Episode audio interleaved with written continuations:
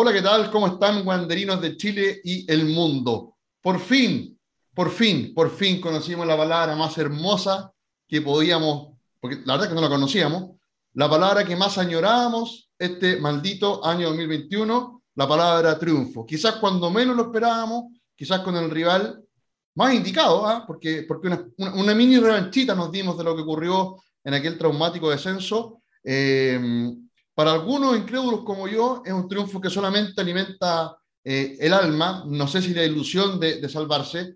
Algún otro acá podrá decir que, que, que sí alimenta la, la, la, ilusión de salvarnos de, del descenso. Sigue estando muy difícil, pero hoy día tenemos un programa súper especial, porque además de mi compadre alemán, que alguna vez yo le voy a pedir que diga su nombre, bueno, porque de verdad no lo puedo presentar siempre como alemán, no puede ser impresentable. Pero, pero además de, de mi compadre Rein, también tengo hoy día a un eh, guandrino connotadísimo, connotadísimo, por lo menos en la esfera de Twitter, y también ahí en, Tribuna Ande, mi compadre Caturrón eh, también está junto a nosotros. Y eso no es todo, señores, porque además hoy día vamos a conversar con un psicólogo, con Jorge Muñoz, también guandrino, que nos va a contar cómo hacemos para sobrevivir a esta campaña que no sabemos cómo va a terminar, no sabemos qué va a pasar el, en diciembre de este año, pero sí hemos tenido una carga eh, emotiva, psicológica importantísima. Voy a partir por saludar al dueño de, casa, al alemán. ¿Cómo está, mi querido compadre? Bienvenido a este ya cuarto capítulo, si no me equivoco, de, de, de Wanderinos, el podcast. Hola, hola, buenas tardes, buenas noches, buenos días, saludos a los coños que están allá, César. Eh, mira, estoy extasiado con el triunfo, pero como buen pesimista que soy, eh, aún creo que estamos complicadísimos a nivel matemático con las estadísticas. Ahí nuestro compadre Caturrón nos podrá dar alguna luz de eso. Eh, gracias por la invitación nuevamente, Pato, y darle la bienvenida a Jorge. Hoy día la idea es hacerle un montón de preguntas, tratar de entender un poco qué pasa en nuestras mentes, en la mente de los futbolistas y las futbolistas también, no solo con el descenso, sino también con las derrotas consecutivas. Por ahí vamos a ir conversando todo un tema y bueno, te doy el pase, Pato, para que presentes a nuestro invitado también. Vamos, vamos a, partir con, con uno que también es de la casa, ya lo dijimos, eh, Mauricio Núñez Caturrón, nuestro, nuestro estadístico, eh, que está a, la, a, puertas de un carrete que se le viene, que mejor yo no, no digo nada, solamente voy a decir que no sé si va a llegar el, el, el domingo al estadio.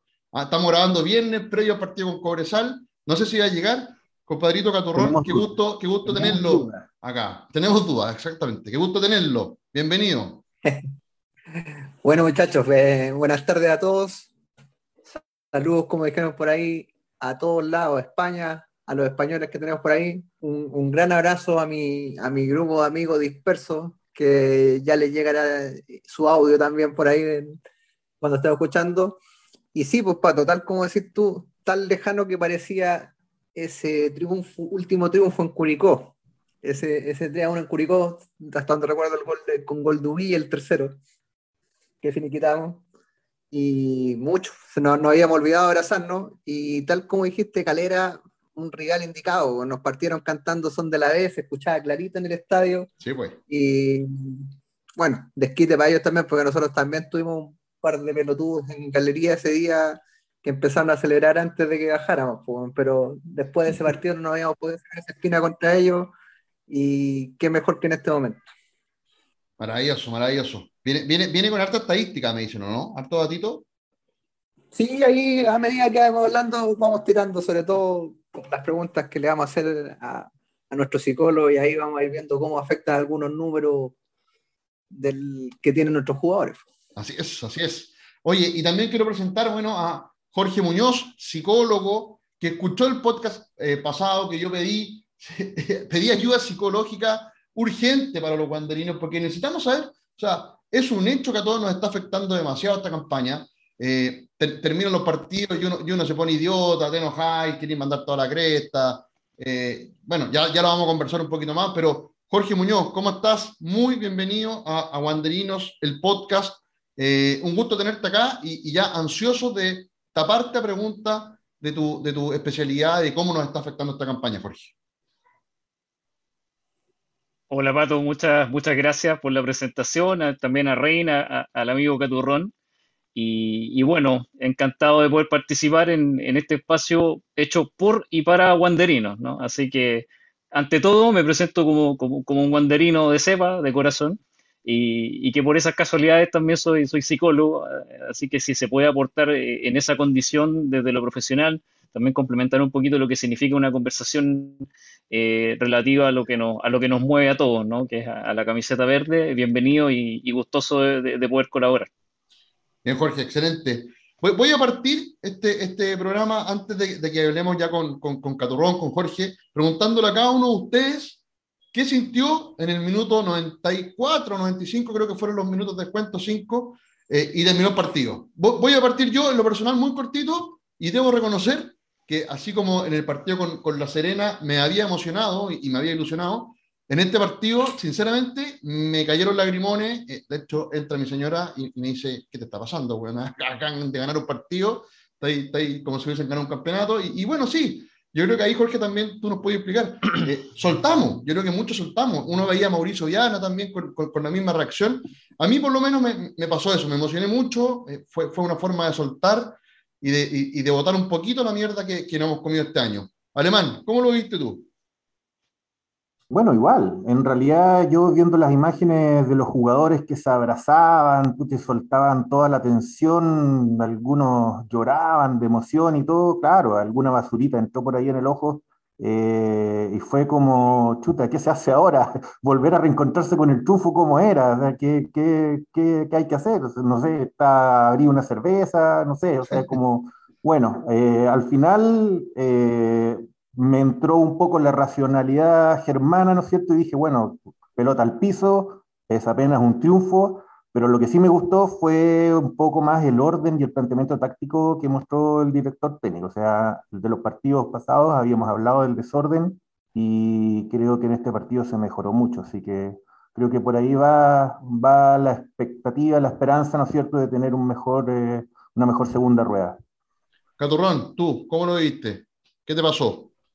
Mira, a mí, me, a mí me pilló en la oficina, así que eh, la verdad es que no pude ver mucho el partido sí tenía puesto una aplicación que iba desfasada al lado, vi el gol, lo, celebré, se pararon algunos compañeros que a ver el gol ahí conmigo mientras, estaba trabajando, pero ahí estuve entre conectado no conectado prácticamente con los audífonos más que nada, era como que tuviera la aplicación pero escuchando por radio, porque no estaba trabajando y miraba, no miraba mucho la tele pero en los últimos minutos sí empecé a mirar y, y aparte, me iban apareciendo, no desactivé las notificaciones de WhatsApp, entonces me iban apareciendo mensajes, que me, tenían con ataque nervios, porque por ejemplo, cuando vino el foul del tiro libre de Vargas, los buenos decían, puta, ¿cómo cobra ese foul? Para mí fue más penal el uno que le hizo a Fernández, que, que hizo Fernández a alguien, y empezaron a, hablar de esa cuestión y que chucha, weá, ¿qué pasó? Cobraron penal eh, el, y después viene el tiro libre, ah, que no hicieron el gol, esperando que pasara el tiro libre,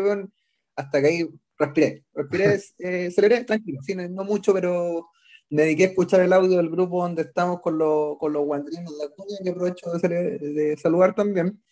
Y ahí, claro, pues hubo varios que mandaron audio y se quedaron, escuché, escuché eso ahí mientras estaba en la pega, pero una, una celebración contenida porque, por el lugar donde estaba, pero contento igual, muy contento. Y como dice el Rein, eh, no da para ilusionarse todavía, estamos muy lejos, pero los guandrinos somos enfermos, por lo que les comentaba antes, vamos a, si ganamos a Cobresal, vamos a tener ya eh, ocho puntos, y si pierde Melipilla y pierde el otro, vamos a empezar a mirar la tabla y a sacar cuenta, y a ilusionarnos, así somos. Eso, eso es un hecho. Jorge, tú, ¿qué, qué te pasó? ¿Estabas ahí en la pega? ¿Estabas ahí en la casa? ¿Cómo, cómo fue? Mira, me, tocó la fortuna, cosa que no es muy habitual, precisamente por, los horarios, comprenderán estos horarios bien extraños que, estamos teniendo actualmente con, la programación de los partidos, pero tuve la fortuna de ver, bueno, el primer tiempo lo, vi solo y el segundo tiempo lo pude compartir con mi padre, ¿verdad? Eh, un guanderino de, cepa y bueno, como muchos de, nosotros, ¿no? Gran causal de, también mi guanderinidad. Wander se lleva en la sangre para muchos y en este caso tuve la oportunidad de verlo con él. Y, el viejo no quería verlo, no quería ver el, segundo tiempo, se pone muy nervioso. Eh, pero bueno, yo creo que finalmente hizo la excepción, como, como, como llegué a su, a su departamento, lo, lo vimos juntos. Y, creo que lo común es ese factor como de liberación, ¿no? Y bueno, también de lo que, de lo que creo que tiene mucho que ver con la experiencia de ser hincha, eh, son las emociones. Esto tiene muchísimo de emocional, ¿verdad?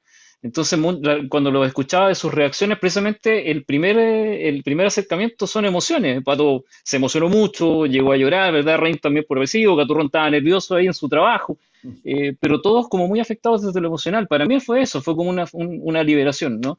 Es como, ya, por fin, soltar, soltar, se dio. Y claro, después viene un poco el equilibrio racional de decir, oye, ¿sabes qué? Eh, esto está sumamente difícil, pero está esa, esa genuina emoción que sentimos todos de que esto que se había visto postergado por tanto tiempo y por tantas razones que ya, que ya se ha hablado bastante, pero es una reacción eh, primero eminentemente emocional, ¿verdad? Lo primero. Y después viene ese contrapeso racional que, que claro, quizás se ve el panorama como, como bastante desalentador aún, pero esa pequeña alegría no nos las quita nadie, ¿no? Así que por eso mismo creo que es interesante introducir de alguna forma lo que, lo que significa la perspectiva profesional en, en este tipo de circunstancias que, que nos muchos los hinchas del fútbol y en particular los que somos wanderinos, ¿no?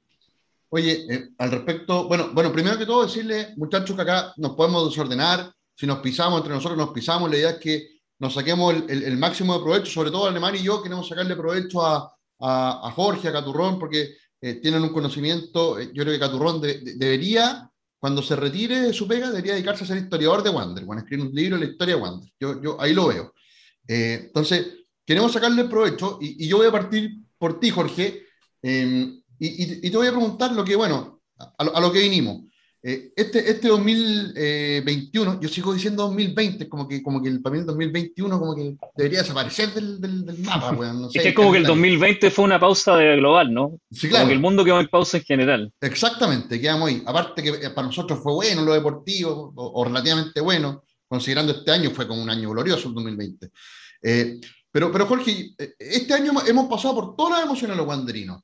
Eh, voy a contar mi caso personal y después Caturrón y, y, Rein eh, también lo pueden, lo pueden hacer, pero creo que compartiendo un grupo de WhatsApp, bueno, todos compartimos nosotros, más o menos creo que a todos nos va a pasar lo mismo. Partimos un poco con, con, la decepción al ver de, la conformación de un plantel. Primero la salida de Miguel Ramírez, la salida de jugadores importantes, esto, esto que, que, pasaba con Rafael González, que todos queríamos que se fuera ya desde el año pasado, y veíamos que llegaban jugadores sin currículum, sin ninguna trayectoria. Nos calmamos un poquito con, con, la llegada de Ronald Fuente, comienza el torneo y empieza la rabia, eh, el, malestar, el empezar a, a, a, putear todo, porque no, no, podíamos creer que siete partidos, siete derrotas, eh, no encontrábamos la vuelta, sale un técnico, más rabia, eh, se empieza a acumular además el tema de la pandemia, que nos volvemos a encerrar, después viene un periodo como de, no sé, de, resignación, de decir, ya, yo, creo que ya está, esto está más o menos perdido, viene Víctor Rivero, perdemos el clásico, Colo Colo nos, nos, mete una boleta desproporcionada, nos gana, nos gana Deportes Concepción, que para mí ese partido fue la tristeza máxima, yo, decía, si no le podemos ganar un equipo de tercera edición, estamos entregados. Eh, y, bueno, y así hemos vivido un vaivén, Jorge, de, que, termina por lo menos eh, en lo que va del año con este triunfo que, que, para mí, yo te juro que hasta el día de hoy, cuando ustedes hablaban de lo que pasó, me sigue emocionando. Y digo, pero ¿cómo me va a emocionar ganar un partido de 20? O sea, ¿qué, qué pasa por mi cabeza que, que significó tanto para mí esa victoria? Entonces, eh, ¿qué, qué, cómo, cómo, ¿qué podemos hacer los wanderinos? ¿Cómo lo veis tú este fenómeno? Y, a ti también, porque tú eres psicólogo, pero, pero eres hincha de Wander y, te tiene que estar pasando mucho de lo que a nosotros también. Tu resumen es súper lúcido, Pato, con respecto a lo que ha sido este año para, para, para Wanderers y para los wanderinos en general, ¿no? Como un tobogán permanente, pero lamentablemente en este caso en particular del 2021 es un tobogán a la baja, ¿no? Eh, todos de, alguna forma, y creo que también es, la expectativa respecto a un nuevo ciclo, ¿no? En, cualquier ámbito de nuestras vidas siempre hay algún nivel de expectativa, pese a que pueden haber muchas cosas en contra. Eh, si nos poníamos a pensar este año, y ahí el equilibrio permanente va, va a ser un, discurso común en lo, que, en lo que significa mi aproximación profesional, un poco a lo que les decía, ¿no? Este, entre emociones y racionalidad. Porque si nos poníamos a analizar racionalmente, el inicio de año de Wanderers era sumamente poco auspicioso. Era un plantel que ya estaba despotenciado. Por algo se fue Ramírez, ¿verdad? Que creo que en ese sentido fue, también es, él puso su cuota ahí como de pies en la tierra, decir, oye, yo no voy a ser parte de esto porque claramente me, me van, a, me van a sacar a muchas piezas del plantel y no hay ningún tipo de compromiso como para potenciarlo, sino que todo lo contrario.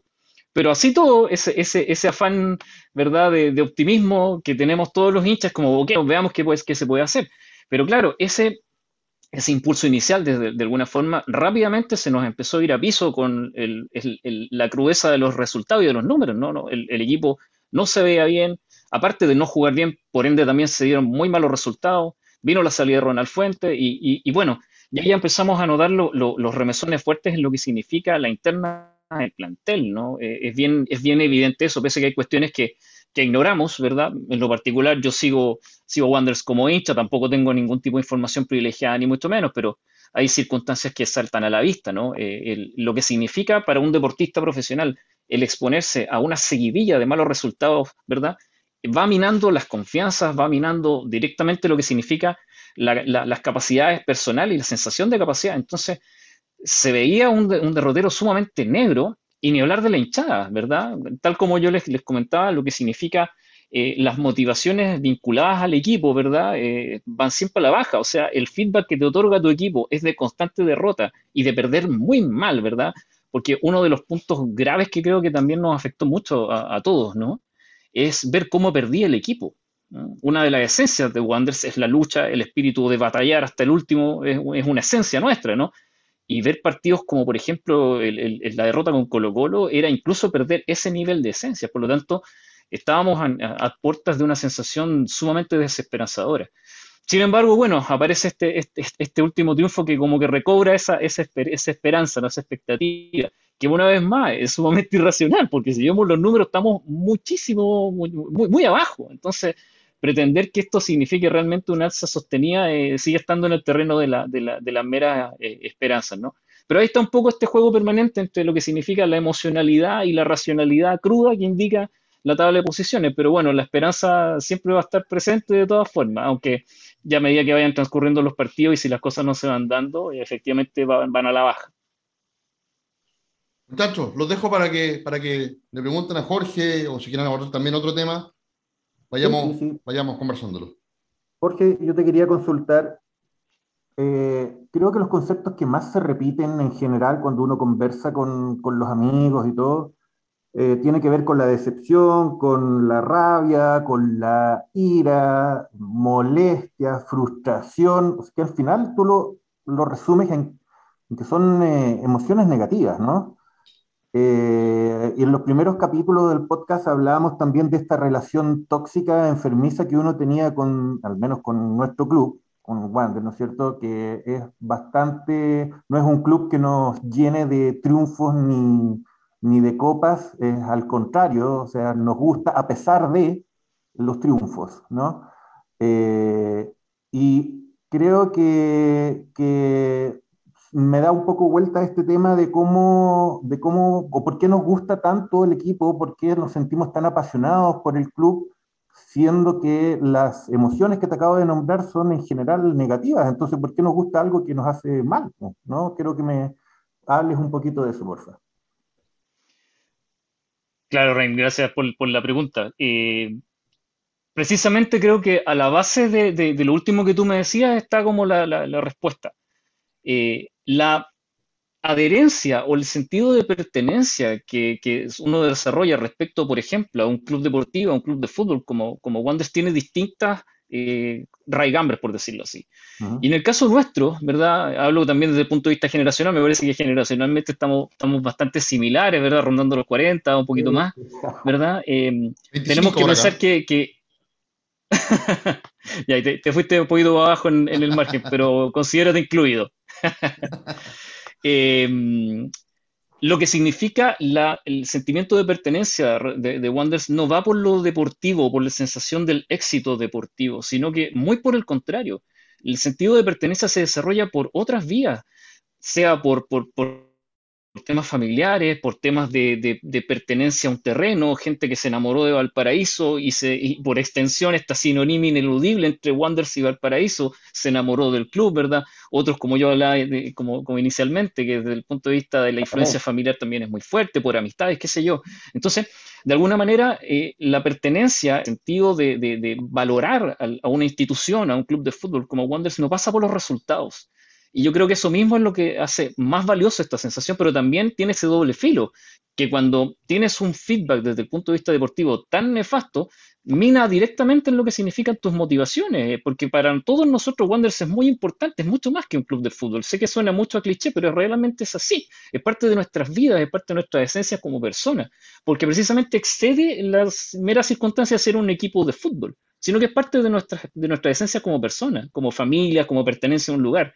¿Te das cuenta? Entonces, eh, desde ese punto de vista, por supuesto que hay una incidencia en el factor deportivo, porque es lo que finalmente es, es la retroalimentación que te entrega el equipo de manera más consistente, pero tu sentido de adhesión o de pertenencia no pasa por el resultado, sino que pasa por otras cuestiones que son mucho más profundas. Así que por eso se da esa relación como de alguna forma medio tóxica, enfermiza, pero finalmente habla de una raigambre súper instalada en las personas con respecto a su, a su club deportivo o a su equipo de fútbol en nuestro caso. Sí, concuerdo plenamente con lo que dices. Eh, Jorge.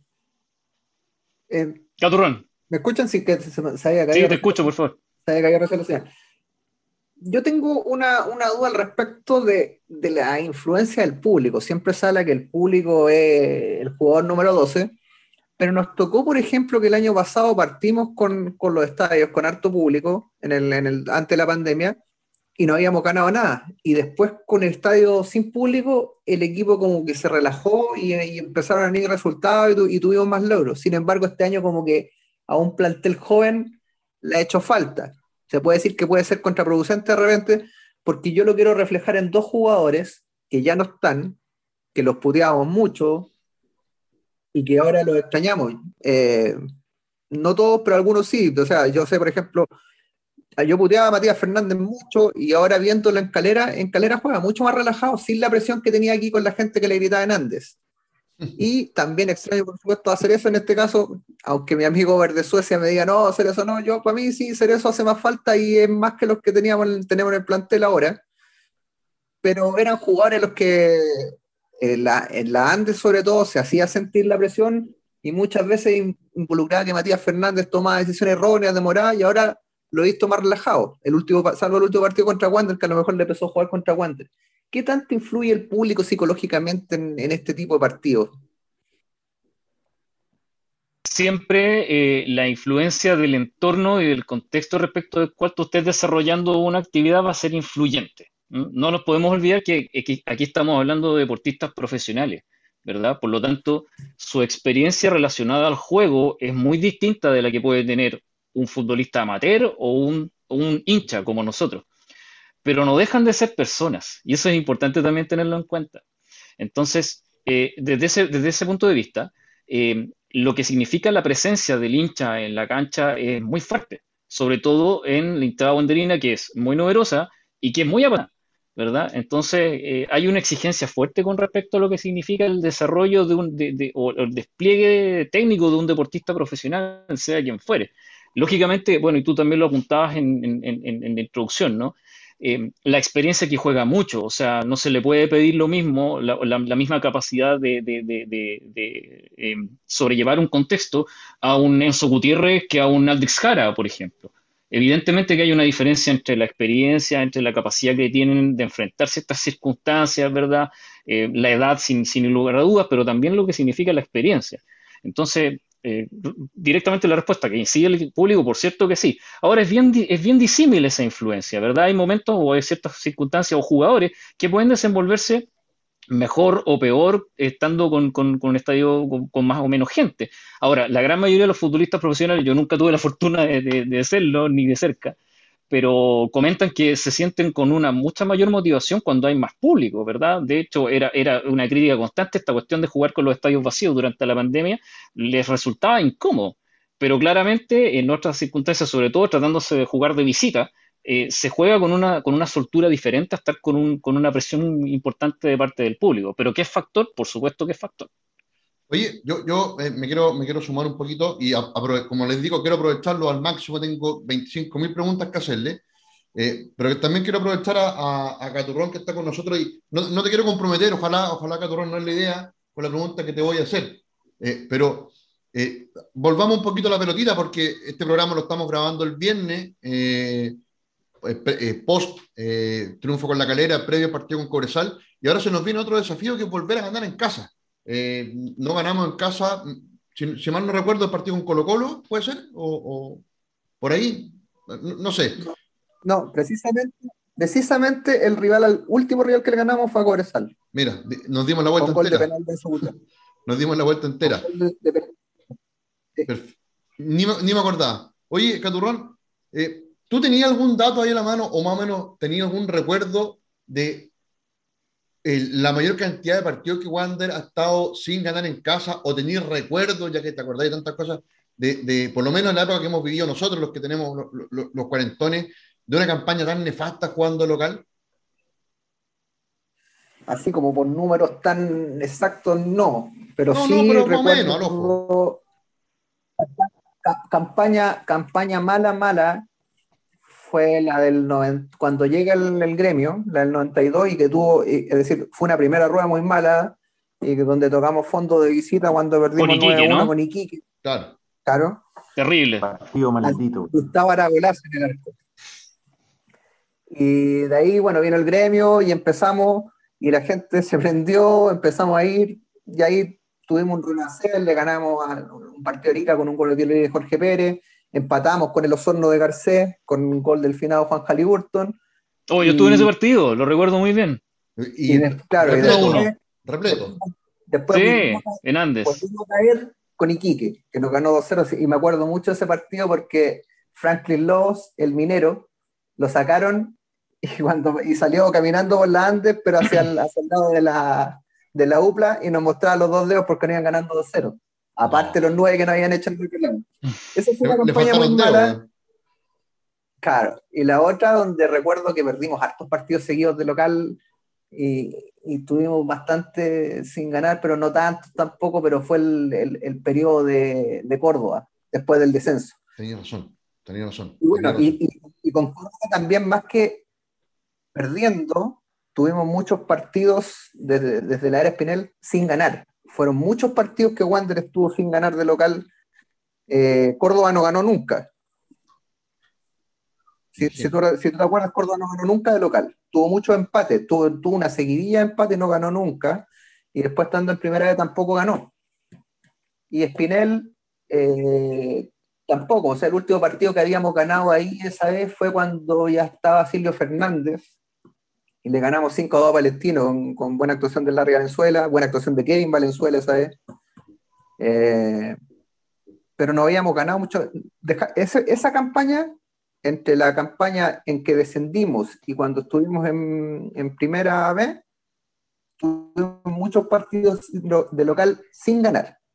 Me, no recuerdo, sin ganar. Me recuerdo esa campaña de Córdoba, el clásico que dejamos escapar con Ayrton, ese 3 3, increíble, Juan uno de los tantos partidos increíbles que, que Wander no pudo ganar con, con, con Nicolás Córdoba.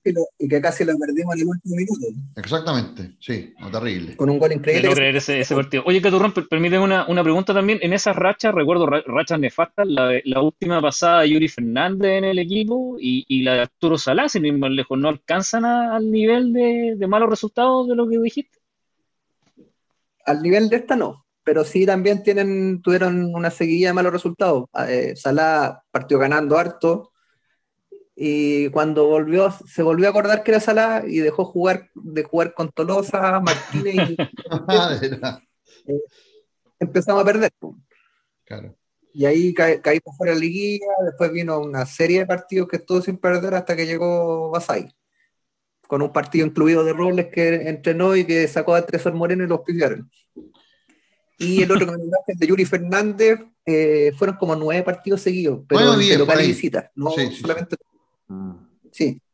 sí. Sí, me acuerdo perfecto. Y, fue despedido en Andas, que hay mucha gente que siempre me dice, pero ¿cómo pueden haber sacado a un técnico puede perder 10 o 9 partidos eh, entre aplausos?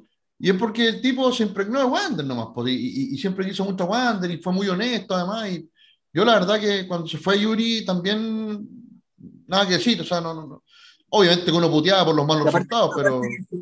que influyó la forma en que lo sacaron. Claro. La forma en cómo También es cierto, sí, sí, sí, es verdad. Perdona, y, complementando un poco eso, ¿no? Y, creo que viene a, también a complementar la, idea que, conversábamos anteriormente, de, que eh, para el Wanderino el resultado es sumamente importante, pero el sentido de valoración que tenemos excede al resultado en sí mismo. Eh, la, muestra de lo que pasó con Duri Fernández es súper clara, o sea, el tipo tenía una racha nefastísima, pero se fue con el reconocimiento genuino de la gente por otro tipo de consideraciones. A margen de que el hombre está súper cuestionado por otras razones en la actualidad. Bueno, sí, claro. Algunos problemitas graves que tuvo al parecer en el sur. Pero independientemente de eso, eh, en ese momento, claro, hubo un reconocimiento que va mucho más allá de la mera labor profesional estricta que fueron los resultados de ese minuto. Oiga, muchachos, yo, les quiero hacer una pregunta saliendo un poco de la cancha. Em, Alemán, parto por ti. Eh, e-, este triunfo eh, nos ha permitido tener, por lo menos, ya llevamos tres días tranquilos, sin muchas polémicas, además se, confirmaron las contrataciones. Eh, yo te pregunto, Tieneman, si Wander gana tres, cuatro partidos, como decía Caturrón, la gente se empieza un poco a olvidar de, de, de, la debacle institucional en la que está Wander hoy en día. ¿Qué crees tú? Claramente. Yo creo que sí, absolutamente. Sí, ¿Para qué venimos con cosas? Acá somos bastante resultadistas y no es la primera ocasión en la historia, y Caturrón también nos podrá aportar, en que finalmente tú te agarras de una serie de resultados positivos y ya la parte institucional como que queda de lado. O sea, perdemos todo el foco, que finalmente es en lo que realmente importa, que tiene que ver con el proyecto deportivo que no existe tiene, tiene que ver con la sociedad anónima y la forma paupérrima en la que administra, ¿no es cierto?, el club, que también va a pasar con la ITA, y tiene también que ver con todos los cambios que se han hecho ahora último, no solo de jugadores, sino que también de, directores técnicos. Eso finalmente como que queda relegado un poco en la memoria y, nos quedamos con que, chuta, tenemos opción de, de, pelear todavía, de llegar quizás a una liguilla, de, la ilusión en definitiva nos lleva a olvidarnos de esta parte negativa. Ahí quizás Jorge también nos pueda aportar eh, eh, en algo, digamos, al respecto, pero yo creo que con tres, cuatro partidos positivos que tengamos, ya la parte, sobre todo institucional, ya pasa a segundo plano, absolutamente. Caturrón, ¿qué dice usted? Usted es un, ferviente crítico de la sociedad anónima. Yo creo que sí, Sí y no, ¿ah? eh, sí la gente, una, buena parte de la gente se olvidaría o, quizás agradecería a la nueva dirigencia Reinaldo Sánchez por sacarnos, lo que yo considero que no es así porque a la larga, si es que se nos empiezan a dar los resultados, por muy maravilloso que sea el de refuerzo, yo creo que algo más atrás ha habido dentro de este plantel, algo más oscuro y todo está el ambiente está el, descontento y yo no me olvidaría de lo que nos ha hecho la Sociedad Anónima este año porque no, no lo comparo con los otros años. Y sí la, la, forma de mirar, tanto en el entorno social, ni siquiera solamente en el fútbol, eh, es, es, más crítico ahora. Yo creo que si bien somos resultadistas, es verdad, mucha gente se olvidaría y dirían Sánchez nos vino a salvar. En este caso, para mí no. Ojalá después, después de eso, ojalá que, que Sánchez pudiese, si es que se llega a dar eso, elaborar un proyecto y que la cosa naciera, pero yo creo que si no vamos a volver a caer y yo, por lo menos por mi parte, y un buen grupo de amigos que tengo y conozco, no nos confiaríamos en eso, en eso y, y la piel quedó más delicada que veces después de todo lo que ha pasado este año. No creo que sea tan difícil sacar estas espinas más allá de que nos salvemos. Sí, la gente va, se va a entusiasmar, la gente va a seguir yendo al estadio y, se puede dejar caer en masa más de lo que es lo normal, pero no creo que esta vez se olvide tan fácil lo que ha pasado. Jorge, yo te, te, sumo a la pregunta que ya le hice a, los demás muchachos y, y, te sumo una pregunta que eh, muchos no hemos, no hemos cuestionado. Eh, el tema de Rafael González. Eh, todos, todos nos preguntamos, o, o, muchos nos preguntamos, independiente si uno está a favor o en contra de la sociedad anónima, pero todos nos preguntamos, en el peor momento de, de, Santiago Wander, tanto deportivo como institucional, nos preguntamos o nos decíamos, si yo fuera Rafael González, estoy como presidente del club, estoy viendo la campaña más mala en la historia, busco la forma de dar un paso costado y pasaban y pasaban y pasaban los partidos y, uno veía la expresión primero de Rafael González que era como que no pasaba nada, que vivíamos en un mundo Bill declaraciones siempre muy, yo digo como, como si fuera un robot. Eh, ¿qué, ¿qué, crees tú que pasaba por la cabeza? Es súper difícil porque yo sé que no, es paciente tuyo, eh, no, sé si lo conocí en persona, eh, pero, pero desde fuera, desde la expresión, desde, desde, las palabras, desde cómo se paraba, cómo gesticulaba, ¿qué crees tú que pasaba por la cabeza de, Rafael González durante todo este periodo en el cual todos o muchos pedíamos su salida y él seguía ahí incólume, por lo menos eh, a, la luz pública? no sé si en privado el tipo se quebraba o, no, tengo idea. Eh, pero, ¿qué, qué, crees tú que pasaba con eso, con, con Rafael? Por supuesto que es difícil ponerse en, en, eh, como no saberlo yo también en lo profesional, ¿no? En la, cabeza del otro, ¿no? Pero, a ver, yo no conozco personalmente a, Rafael González, no soy su amigo, pero sí por circunstancias lo conozco como exalumno de, de, colegio. Yo también estudié en el mismo colegio que él, en el Seminario San Rafael. Eh, él es bastante menor que yo, salió unas generaciones antes, nunca fuimos cercanos, ni mucho menos, pero eh, sí puedo dar plena fe de que el hombre es sumamente guanderino. Yo creo que eso nadie lo, discute. Viene de una familia también muy ligada al, club, muy comprometida desde el punto de vista de, de, ser guanderino genuinamente. Ahora, el destino profesional que tomó él también es, es, eh, una cuestión que está a la vista, eh, estuvo muy ligado desde el punto de vista de, la conformación de las sociedades anónimas, también en su labor como, como abogado, cercano también a, Nicolás Ibáñez, entonces eso es un hecho de la causa, ¿no?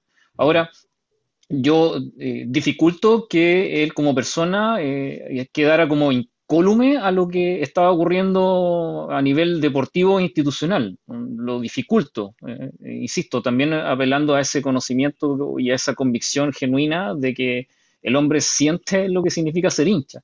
Pero al ir asumiendo responsabilidades distintas, esas esos, eh, circunstancias también se van matizando un poco. Entonces, es difícil también, y, un poco concordando con lo que comentaban los muchachos de la, de la posición de la sociedad anónima, ¿verdad? Que creo que habría que ser en su momento obtuso para no ser crítico con respecto a, lo mal que se han hecho las cosas, ¿no? Eh, pero claro, yo creo que llegó el punto en que esto se hacía derechamente insostenible y, la llegada de Reinaldo Sánchez habla un poco de eso, ¿no? Eh, hubo demasiadas cosas eh, poco claras, por ser diplomático, en todo lo que significó la gestión de Joya del Pacífico y de, Nicolás Ibáñez como principal accionista durante todo este tiempo, ¿no? las reales motivaciones que hubo detrás de este supuesto proyecto deportivo quedaron bastante en entredicho, con las influencias, qué sé yo, políticas que fueron de conocimiento público, ¿verdad?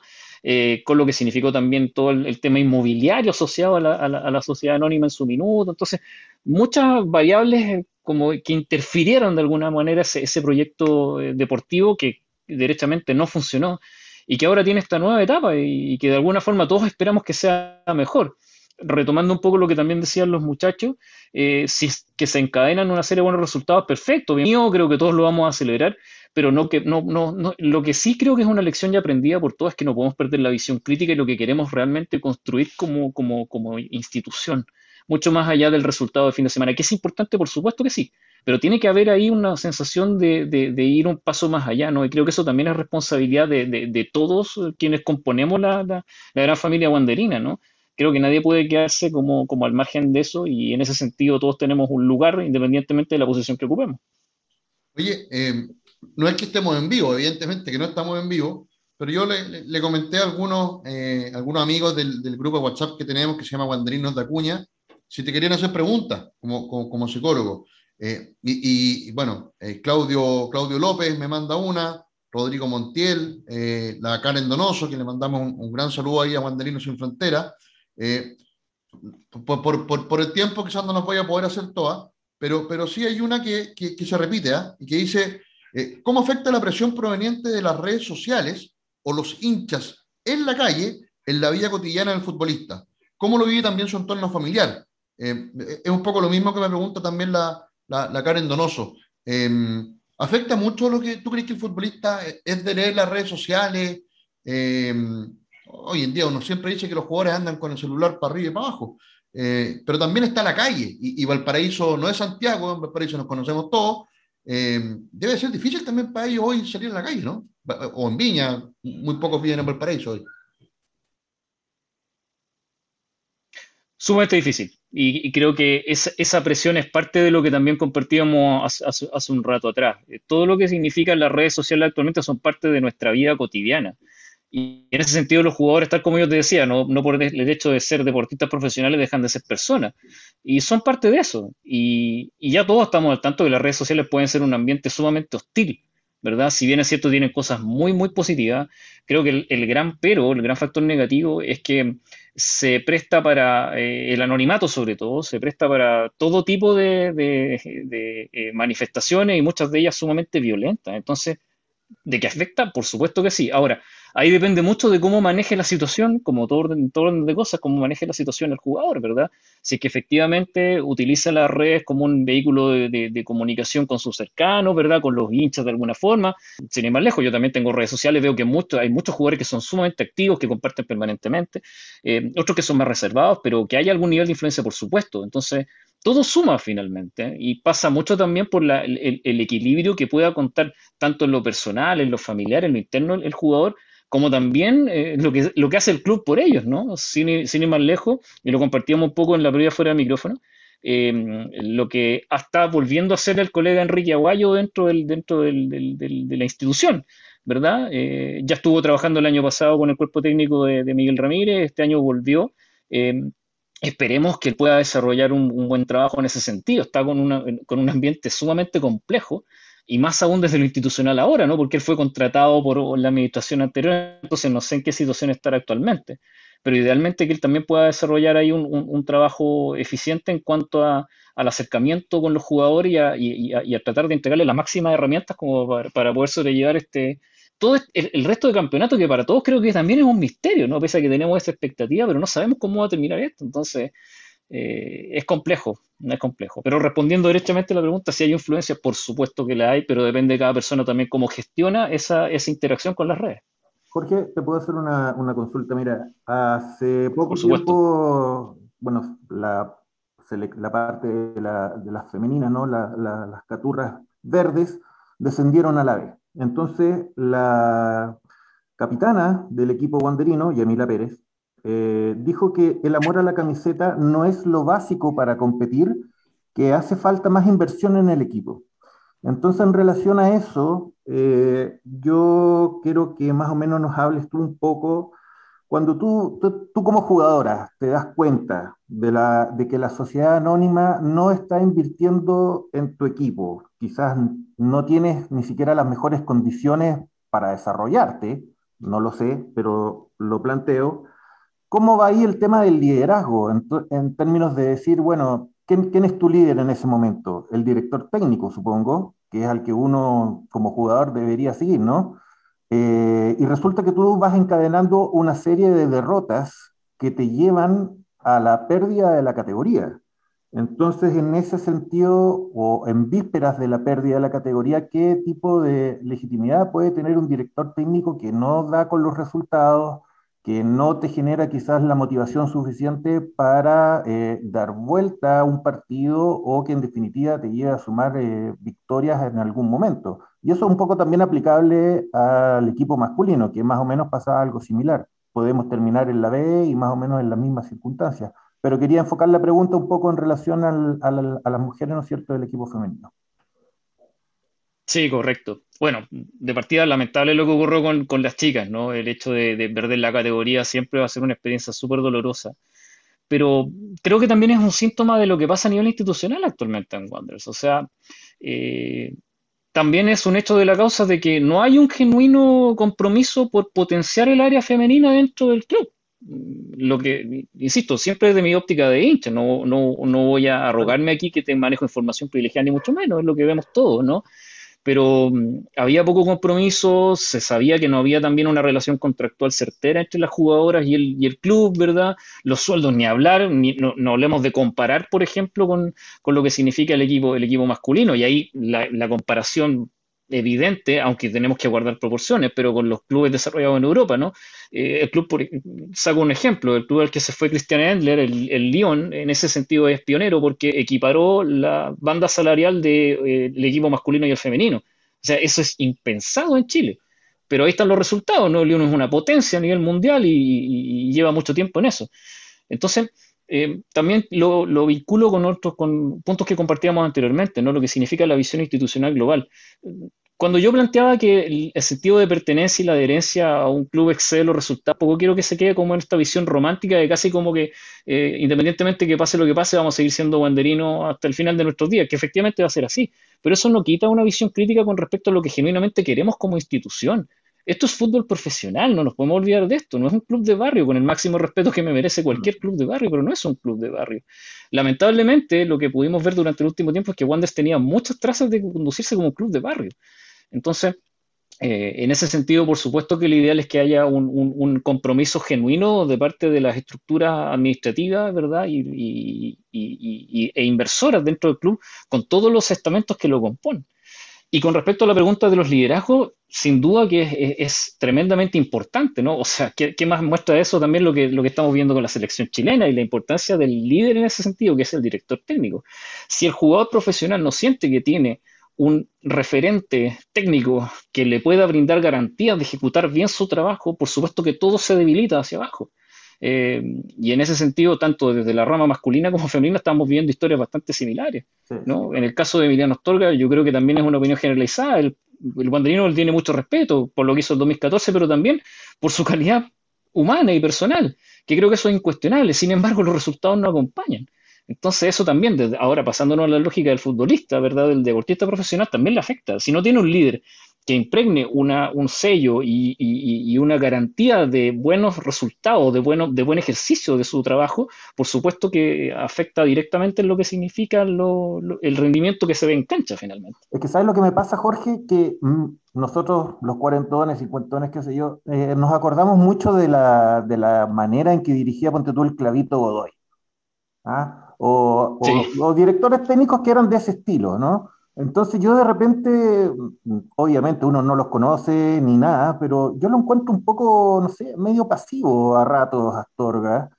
Eh, y, y, siento que de repente nosotros como institución, lo que tú hablabas también al principio, que hemos sido eh, un club que se destacaba por ser aguerrido, por ser luchador, ofensivo, qué sé yo, de repente te ponen un director técnico que es un poco, diría yo, lo contrario, ¿no? Es más bien arratonado que un jugador, que, que un director técnico que, que, hace planteamientos muy ofensivos. Eh, ¿cómo, ¿Cómo te lleva? Eh, que es, encuentro que es como una separación al final, ¿no? Y de repente creo que, no sé, Medel, si hubiera recibido una buena chuchada, o Alarcón también, un buen reto, quizás hubiesen funcionado, pero tú ves, Medel iba claramente a la baja. Entonces, ¿en qué momento eh, él logra como conseguir esa motivación para dar vuelta a su propio rendimiento. Sí, coincido y, créeme que este punto que estamos tocando está mucho más relacionado con lo global de lo que hemos conversado hoy día. En algún minuto la sociedad anónima también se, recuerdo muy bien que se enfocó en, o la justificación que daban es que eh, eh, necesitamos un, un, técnico con el sello Wanderers, ¿verdad? Como que de alguna forma representara esto, estos valores o ideales intangibles que tiene el club. Y yo coincido contigo, Astorga está bastante lejos de eso. Quizás la, referencia que, que, nos quedó a todos en, la retina fue su campaña del 2014, pero ahí el plantel que tenía era muy distinto al que tiene ahora. O sea, la riqueza de jugadores que tenía ese minuto, que algunos se repetían como Medel, pero que estaba en un pic de rendimiento muy distinto al que tiene al cabo de unos cuantos años después. Entonces, coincido, coincido finalmente, no hay una, una, una eh, coincidencia, valga la redundancia, entre lo que significa el perfil club, perfil institucional, con esta persona que está en la dirección técnica actualmente. Pero una vez más, eso es reflejo de, la, de, la, eh, de los desaciertos institucionales en los que ha caído el club. No hay una coherencia, no hay una consistencia. Entonces, los resultados están a la vista. O sea, esta cuestión no es magia deportivo. finalmente. Muchachos, Totalmente. Mire, ahí era, eh, topamos lo que estábamos hablando en un principio, antes de que partiera el programa, que me, hizo la pregunta, Rey, más o menos cuántos técnicos habíamos tenido en la época de Sociedad Anónima, y eran, sacamos la cuenta, alrededor de 18 y 19. Y ahí se ve la falta de planificación, porque pasamos de un técnico como Huerta, pasivo, a un técnico como Aravena, que calienta, o sea, picota, por decirlo de alguna forma, sin ser un buen técnico. Después pasamos de un Salah a un Basay, pasamos de un Ronald Fuentes de posesión a un Rivero más ratón, pero con más energía. Entonces, ahí es donde, es donde no se ve planificación, no se ve estilo. Consistencia. Y, viendo, y viendo el punto de lo que hablaba eh, Reina acerca del fútbol femenino, me preocupa profundamente cómo se está manejando en, toda esta parte Reinaldo Sánchez, eh, en el sentido de que veo que no le van a dar ninguna priorididad el ofrecerle los 240 millones al, equipo masculino cuando el otro equipo está... Eh, me parece una, aberración. O sea, lo primero a lo mejor habría sido ofrecerle a las niñas que están algún premio, si es que, si que querían ofrecer premio, porque no sé si es lo indicado, pero si querían ofrecer premio, ofrezcanle un premio a las muchachas que se estaban jugando el partido de su vida y que todavía tenían la salvación ahí a mano, quizás más cerca que lo que, de, que lo que le di el, el, plantel de honor de Wander. Muchachos, pero perdona, veo que perdona, Fernando Sánchez en este momento va solo al fútbol profesional. Con, 240 millones de pesos pagáis un plantel, pero de altísima jerarquía en el fútbol femenino. Y tenía a Wander peleando, yo diría que incluso eh, una Copa Libertadores. En el fútbol femenino. Es lo que te digo. pero, pero sácale una parte o, dale, dale motivación en este momento porque se notó mucho. O sea, fue.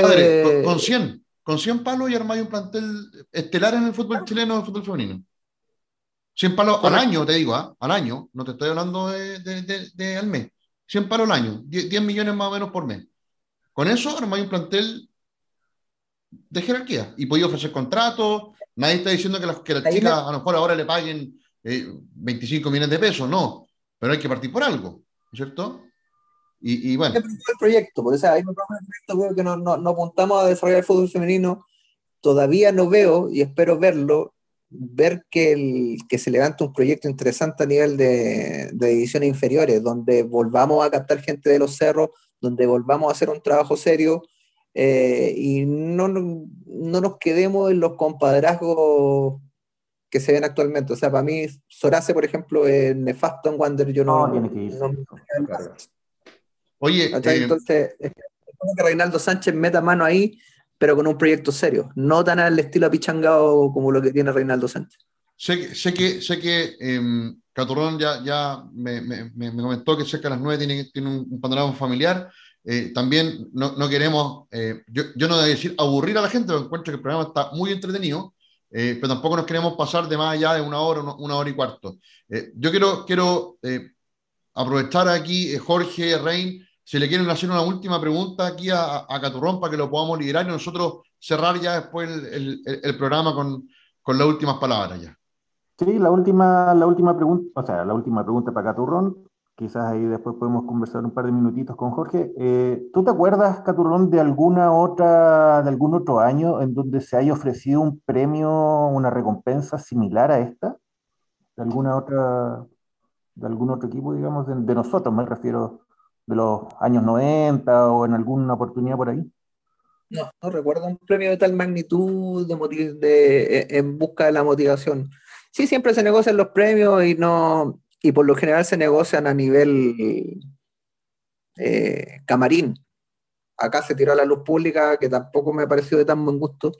Eh, por lo tanto, no recuerdo que se haya hablado así de, algún premio de, este volumen para, poder zafar del descenso. E, eso es lo que me genera, o sea, que si, ¿por qué no invirtieron estas lucas a principio de año? ¿Cachai? Entonces, ¿qué es lo que es? ¿Es populismo? ¿Es burla? ¿Qué es lo que es? Esa es para allá voy. Ah, o sea, se podría decir también que Reinaldo Sánchez a principio de año no estaba, no, no sé, pero si, si claramente se hubieran invertido esas, lucas a principio de año, no estaríamos donde estamos. Mm. Si, esas lucas se le hubiesen ofrecido a Miguel Ramírez para, para plantear un equipo eh, como él quería, donde su idea era dar el salto ya a pelear copa, no estaríamos donde estamos ahora. Sí, da la impresión de que esa es una decisión eh, estrictamente de la, de la, administración Sánchez, no, no, se explica de otra manera. Caturrón, en tu sapiencia estadística, quisiera hacerte una, una última pregunta. Dime, dime. Sí. A ver, en esta eh, eh, esperanza un poquito enfermiza, pero de todas maneras te la quiero hacer como pregunta. ¿Cuántos puntos crees tú que serían necesarios para una eventual salvación? ¿Cuántos partidos ganados, qué sé yo? ¿Has hecho ese ejercicio medio entre masoquista y, y, esperanzador? Lo hace todas las noches, lo, seguro. Lo hemos hecho y lo ha hecho bastante también un, un amigo español, César, César Francisco, pero en general siempre se habla del año pasado, eh, fueron 39, 38 puntos por ahí que estuvo la liguilla. Este torneo tiene un partido menos, dos partidos menos por, por la cantidad de equipos. Yo diría que necesitamos llegar por lo menos a los 33, 35 puntos. O sea, 30 puntos más, 10 partidos más ganados. De, quedan 14, si no me equivoco. 14, sí. Sí, sí, 14. Ahora, eh, todo eso es relativo, porque si, si, empezamos a ganar y empezamos a meter presión, a lo mejor no, no requieres tanto, porque yo veo que un Melipilla, donde John Armijo estaba haciendo una buena campaña y que lo sacaron, se va a empezar a complicar. Veo un Serena, que también lo veo complicado y que sacaron a, Ponce. Eh, Basay puede sacarle trote, pero la salida pero la salida de Chupete Suazo es muy importante en el andamiaje de Serena. Entonces, yo creo que si logramos encadenar un par de triunfos, le ganamos a Cobresal, le ganamos a Ñublense, eh, podemos meter la presión y hacer sentir y hacer que un par de equipos tengan una campaña tan mala como la que tuvimos nosotros en la primera rueda y eso implicaría a lo mejor un poquito menos de puntos. Pero sí eh, es muy difícil, muy difícil. Vale, gracias.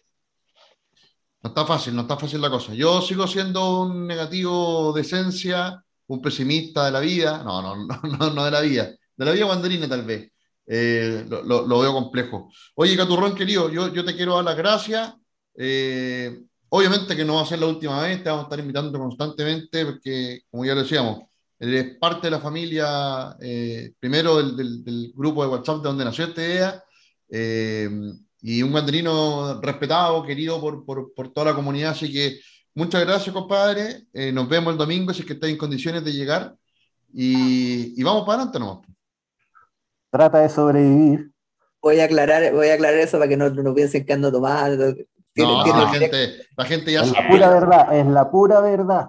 Tiene directa relación porque tuvimos unos logros importantes en La Vega como, como empresa, no, no, no mío en general, donde soy parte sí, así que vamos, vamos a celebrar.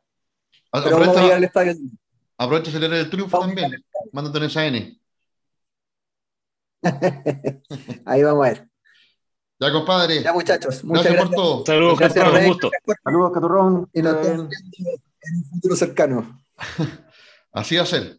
Oye, eh, bueno, nosotros nos, quedamos, no sé, 10 minutitos más, tampoco es la idea colapsar a, Jorge, eh, para que gente que, sepa, hoy es viernes, nuestro cuerpo lo sabe, eh, bueno, mi cuerpo sabe que se tiene que ir acostar un ratito más, bueno, en realidad, pero Eh, yo, Jorge... Estamos todos en la misma. Estamos todos en la misma. Jorge, lo, que yo te quería preguntar es, eh, a modo de, conclusión, por lo menos de mi parte, ¿qué, qué, nos recomendáis como guanderino? Eh, eh, va a ser imposible no ilusionarse, como decía, como decía Caturrón hace un rato atrás, como, como decía Rein y, uno mismo, si, si ganamos dos, tres partidos seguidos. pero, ¿cuál es la mirada que tendríamos que tener hoy? Ser, ser más realista, ir partido a partido, estar resignado. Eh, ¿qué, qué, recomendación? Yo ni siquiera sé si esta recomendación es desde lo psicológico o no, pero ¿qué, qué nos podría ayudar a, a, preparar lo que más o menos todos sabemos que puede pasar? Que es el descenso, desde mi humilde mirada. Sí, sí. Yo creo que de alguna forma eh, es lo que he venido comentando a lo, largo de la, de la, conversación de hoy, ¿no? Como, como intentar mezclar lo que significa nuestra emocionalidad hacia Wonders con, también con la racionalidad y, la, frialdad de los números. Yo creo que sería mm, súper contraproducente el hacerse expectativas mesuradas con este triunfo eh, escaso que tenemos recién a, partir de ahora con, una, una, mejoría sostenida. Ojalá sea así. Em, eh, y en ese sentido, claro, creo que hay que estar preparados para un desenlace bien posible, que es el descenso. Pero mm, eh, aferrarse a la wanderinidad, aferrarse a lo que significa nuestra raigambre con el club, Eh, esto mismo que estamos haciendo ahora, conversar sobre Wanderers, conversar sobre lo, que no nos gusta, lo que sí nos gusta, lo que significa para nosotros Wanderers, vincularse con las personas que, dentro de nuestro círculo también son wanderinas, nuestra familia, nuestros amigos, qué sé yo. Eso es impregnarse de lo que significa nuestra esencia y nos hace ser sólidos como, como, como, como, como, como club y como hinchada pero sin perder, como te digo, lo que significa la racionalidad de que efectivamente estamos en una campaña que deportivamente es nefasta, es terrible, y que muy probablemente nos va a llevar a una, consecuencia de perder la categoría. Pero esencialmente es sostener nuestra wanderinidad en base a, la esencia que nos permite decirnos y considerarnos como wanderinos. Y eso pasa por las personas, por, nuestras familias, por nuestras historias vinculadas a Wanders. Perfecto, perfecto. se entiende.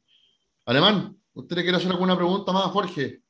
Sí, la última preguntita que tiene que ver un poco, no con la pandemia, ¿no? Pero se ha conversado mucho a raíz de la pandemia justamente del tema de cómo uno se adapta a los cambios y a la resiliencia, ¿no? Y pensando sobre todo en los jugadores que vienen de divisiones ya, digamos, inferiores, porque sabemos que es un plantel muy joven el, el Wanderino, ¿Cómo crees tú o cómo ves el tema respecto a tener que adaptarse a cuatro directores técnicos en una rueda? O sea, es como eh, llega el primero y te dice tenemos que atacar, el otro llega, te dice tenemos que tomar la, pelota y la posesión, el otro llega y te dice no, tenemos que defender y salir en contragolpe.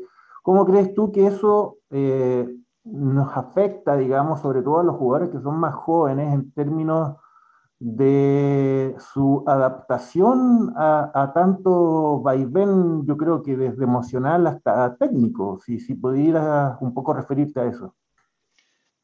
Concuerdo contigo, o sea, ponernos en la piel de, de, los, de los, muchachos, eh, sobre todo de los más jóvenes, es sumamente caótico. Vuelvo a sostener lo mismo que comentaba hace unos minutos atrás, estamos hablando de futbolistas profesionales pero muchos de ellos, y de hecho con las salidas del plantel, pese a estas últimas ediciones, que sé que se cerró el libro de ser recién y confirmaron los refuerzos, pero nuestro plantel va a quedar conformado en una grandísima mayoría por, por canteranos. Entonces son gente joven, con poca experiencia de alguna forma en lo que significa las líderes profesionales. Entonces, de alguna forma, eh, el adaptarse a lo que significa la guía técnica es un desafío. Astorga ya tenía una cantidad de partidos suficiente, pese a que los resultados evidente que no lo han acompañado, pero por lo menos, si algo podemos también extraer como positivo del último partido, es que se vio un orden y una, y una mayor convicción con respecto al objetivo. Sí. Y, mayor solidez en sostener esa, esa convicción, porque era también lo, que nos tocó ser testigos, ¿no? En los partidos, por ejemplo, con, con, con, con Serena o con Unión, que se dieron momentos donde hubo un, un, un, un feedback positivo respecto al juego, pero no se pudo sostener. Entonces, en la medida que también vaya existiendo, ojalá, mejores resultados y también una mayor convicción en lo que significa el mensaje del director técnico, idealmente también podamos tener una, mejor percepción del rendimiento de, los muchachos y que también se vayan fogueando. Yo creo que a todas luces la intención de la nueva directiva es preparar de alguna forma el plantel para lo que se viene eh, con, una, con, una realidad del, posible descenso bien, bien en ciernes, ¿no? Pero son los, estos muchachos los que tienen que ir haciéndose de alguna forma más fuertes. Pero para eso tiene que haber una regularidad. Entonces, eh, coincido contigo que el adaptarse a cuatro ideas futbolísticas tan diversas es una cuestión caótica. Esperemos que haya una mayor regularidad. Yo creo que a esta altura, y uno personal, creo que sacar a Astorga ya a esta altura no sé qué efecto puede tener positivo, no tiene mucho sentido. Entonces, al menos que haya una regularidad acá al, final del torneo, sea cual fuera el, resultado. Y, ojo, que también esa misma certidumbre de los muchachos de saberse con más oportunidad y no estar tapados permanentemente por los jugadores que ya no estaban rindiendo por las razones que sean, que ya se han ido, eh, también les dé una mayor seguridad en sus recursos y poder verlos explotar, que es lo que creo que todos los guanderinos queremos respecto a nuestros canteros. Sí, concuerdo.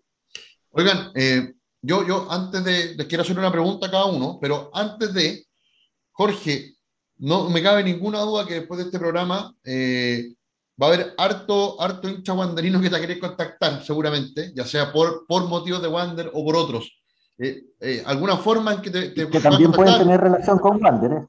También, también no sé, te, te, pueden contactar por, tu Twitter, por Instagram, porque, ¿cómo, cómo, ¿cómo se pueden contactar con el psicólogo Jorge Muñoz, los guanderinos que escuchan el programa? Sí, Sí, bueno, por Twitter eh, trato de ser bien, bien, bien activo, sobre todo en lo relacionado con, con, con Wonders. Eh, bueno, aparte, eh, y, un pequeño como, como mensaje personal, soy un ferviente defensor de la actividad física del deporte, como en general, ¿verdad?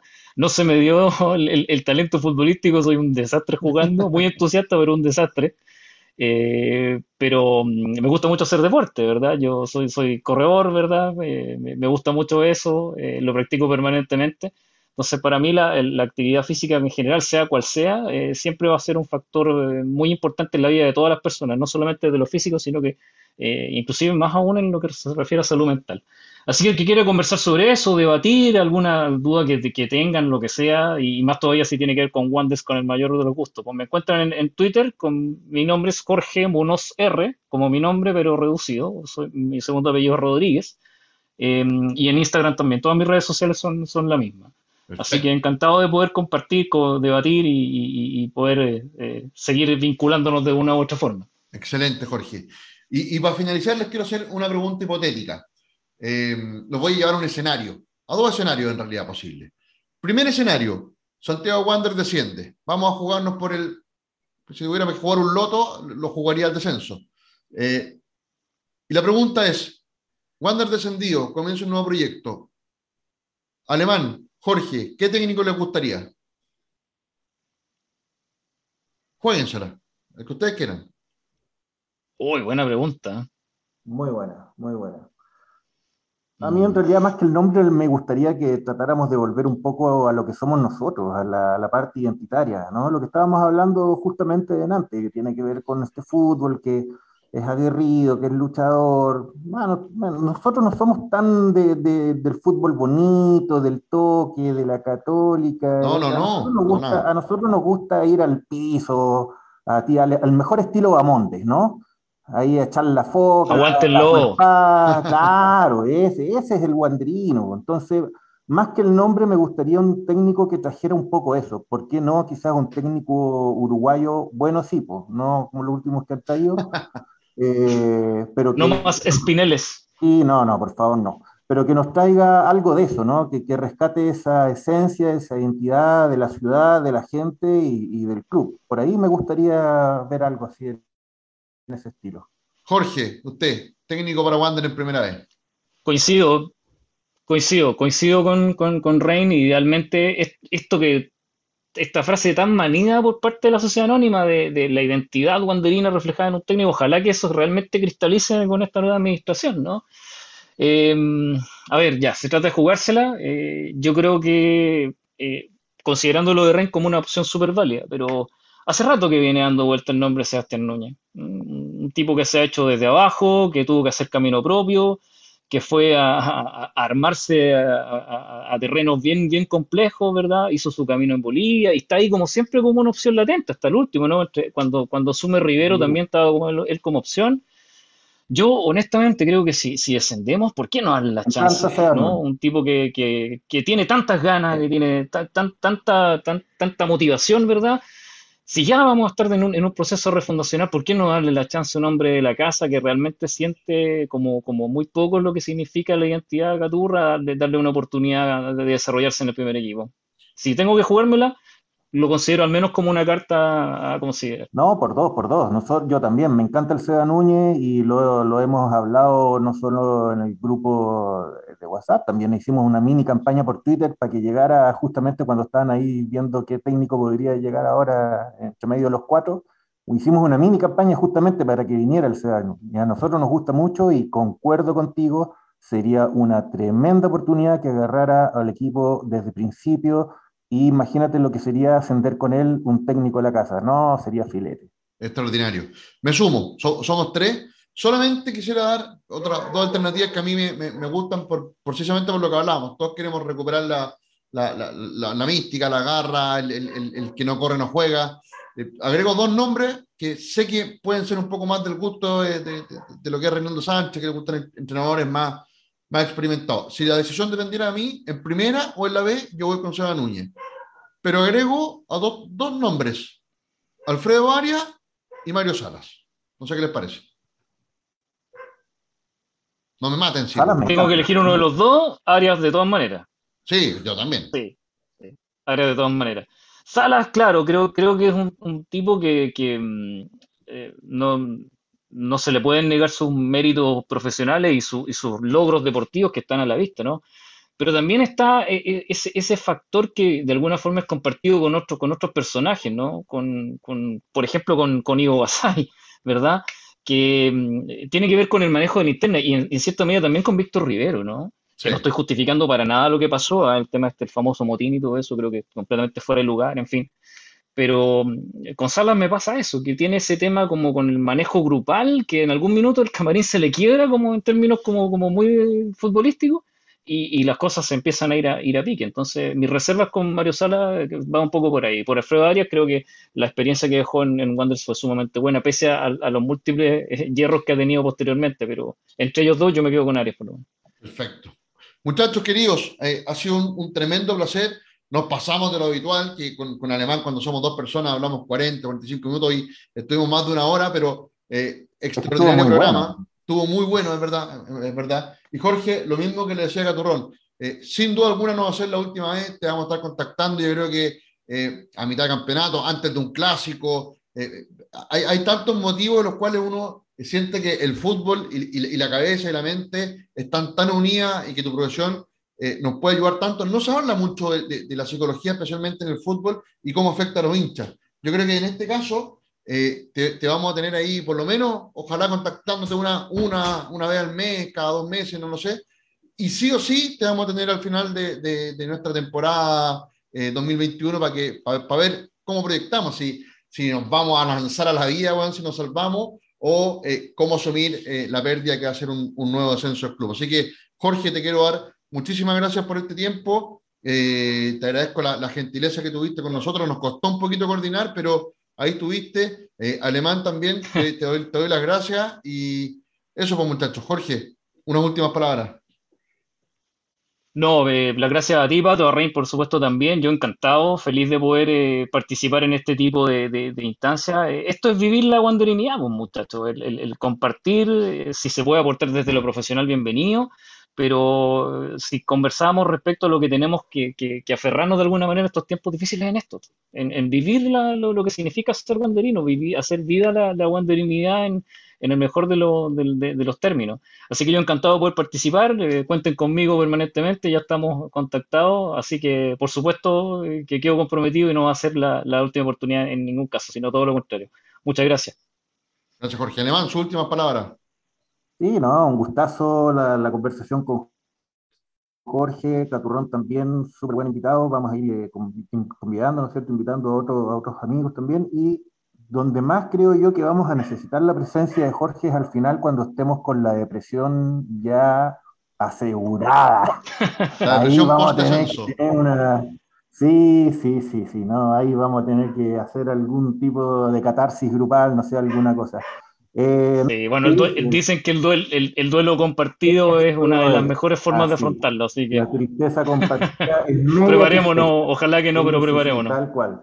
No, no, despedirse de todos los auditores, agradecidos, eh, un gusto eh, conversar con ustedes como siempre, Pato, nos estamos viendo prontamente y este fin de semana, vamos, que se puede. Con la olea en el pecho siempre. Un abrazo para todos, muchas gracias. Vamos que se puede. Chao, chao. Vamos, Wander, mierda, vamos. SN, un abrazo. Vamos.